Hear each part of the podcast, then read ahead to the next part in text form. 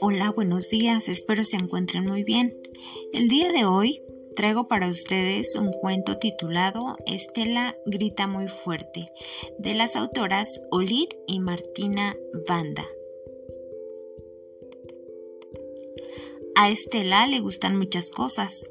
Le gusta jugar con el agua de la bañera e imaginarse que es un delfín que se vuelve pequeño, tan pequeño que se mete de un brinco por el ducto de la ducha y corre por todas las cañerías de la casa, hasta que su papá, que está fregando los platos en la cocina, abre la llave del fregadero y el delfín tiene que volver a convertirse en Estela para no caerse dentro de la sartén sucia que tiene entre las manos su papá. También le gusta jugar con sus amigos en la escuela, tiene muchos amigos. Guille, Bruna, Bray, Ana, María. Pero su amiga, más amiga, es Lucía. Con Lucía puede jugar a un millón de cosas.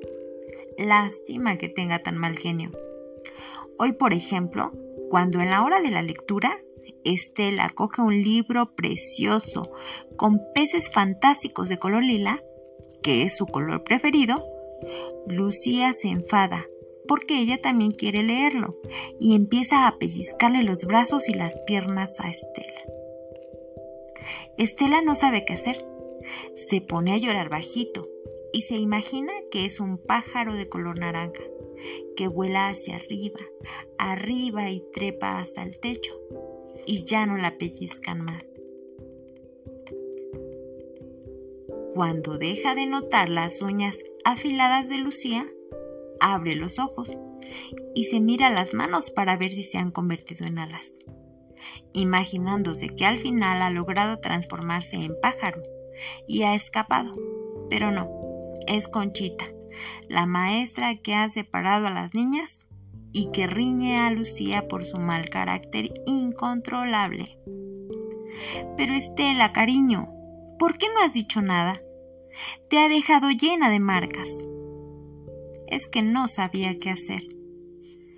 Estela se encoge de hombros y mira a Lucía, que ya pone cara de arrepentida. ¿De verdad que no te gusta que te peguen? le pregunta Conchita. Y Estela dice que no con la cabeza. Pues cuando alguien te hace algo que no te gusta, tienes que decirlo tienes que decirle que pare. Y si no para, entonces gritas muy fuerte hasta que vengan a ayudarte. No tienes que dejar que te hagan tanto daño. Y tú, Lucía, aprende a pedir las cosas. No puede ser que por culpa de tu mal genio le hagas daño a tu mejor amiga. Venga, dale un beso y pídele perdón. A Estela le gustaba su pelo, oscuro y larguísimo. A veces se imaginaba que su pelo es un vestido mágico que la protege del mundo y la hace más fuerte. Pero cuando su madre la peina después del baño, se da cuenta de que en realidad solo es pelo y que cuesta mucho desenredarlo. Sus padres siempre la amenazan con que si se queja le cortarán la melena y por eso ella nunca dice nada. Pero esta vez, cuando mamá le hace daño con el peine, Estela piensa en lo que le ha aconsejado Conchita y dice, Mamá, ¿me puedes peinar más suave? Es que me estás haciendo daño. Mamá se sorprende un poco, porque Estela no se ha quejado nunca, pero da un beso y dice, Claro, preciosa, Iré con más cuidado. Si vuelvo a hacerte daño, me avisas, ¿de acuerdo? Estela está contenta. El truco de Conchita funciona. Otra cosa que le gusta mucho a Estela es ir a comer a casa de los abuelos los domingos, porque la abuela siempre le hace tortillas de patatas con croquetas, que es su plato preferido. En cambio, en casa de sus padres nunca tienen tiempo de pasarse tanto rato en la cocina.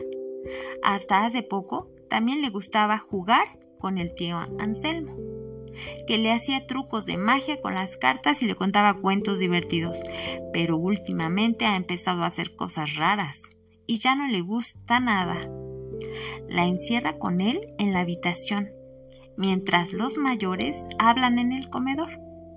Le quita la ropa y le hace unas cosquillas muy raras por todo el cuerpo, incluso por sitios tan escondidos que ni siquiera ella conoce. Cuando le pasa eso, se imagina que es una nube de azúcar, que se escapa por la ventana y vuela sobre el mar, que un viento muy suave la empuja otra vez hacia casa y la hace entrar por el balcón del comedor. Y ahí se convierte en una gotita de lluvia que cae sobre la mejilla de mamá y le da un beso muy dulce. La primera vez que el tío Anselmo lo hizo, cuando ella le preguntó por qué le quitaba la ropa, él le dijo que era su sobrina preferida y que la quería mucho y que ese juego era el juego más secreto de todos. Como Estela era la sobrina a quien más quería, debía hacerle caso y guardarle el secreto. Estela no acababa de entender aquel juego tan desagradable, porque se supone que los juegos tienen que ser divertidos, pero no quería que el tío Anselmo se enfadara por su culpa. Así que se callaba y se aguantaba.